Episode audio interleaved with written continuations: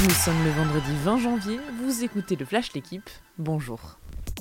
Un choc de Ligue 1 qui n'en est pas un. Marseille-Rennes ce soir en 16e de finale de Coupe de France.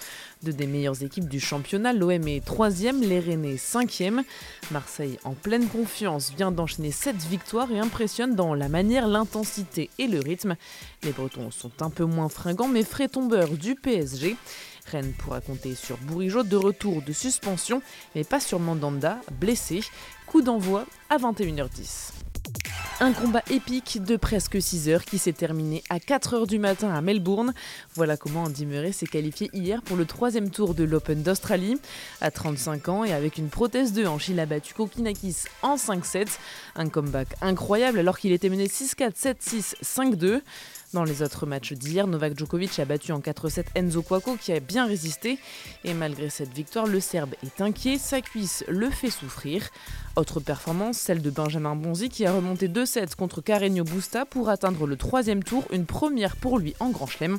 Enfin, Caroline Garcia a battu Leila Fernandez 7-6, 7-5. Les handballeurs français vont-ils poursuivre leur sans faute au mondial? Ils affrontent l'Iran à 18h, leur deuxième match du tour principal.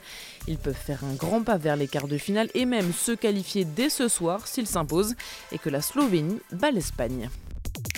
Soirée de gala hier à Bercy avec le NBA Paris Game, mais soirée tranquille pour les Bulls qui ont déroulé face à des 326 à 108.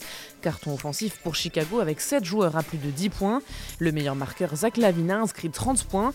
Les Pistons de Killian Hayes ont été très maladroits, notamment à 3 points, et peu efficaces en défense. Merci d'avoir écouté le Flash l'équipe. Bonne journée.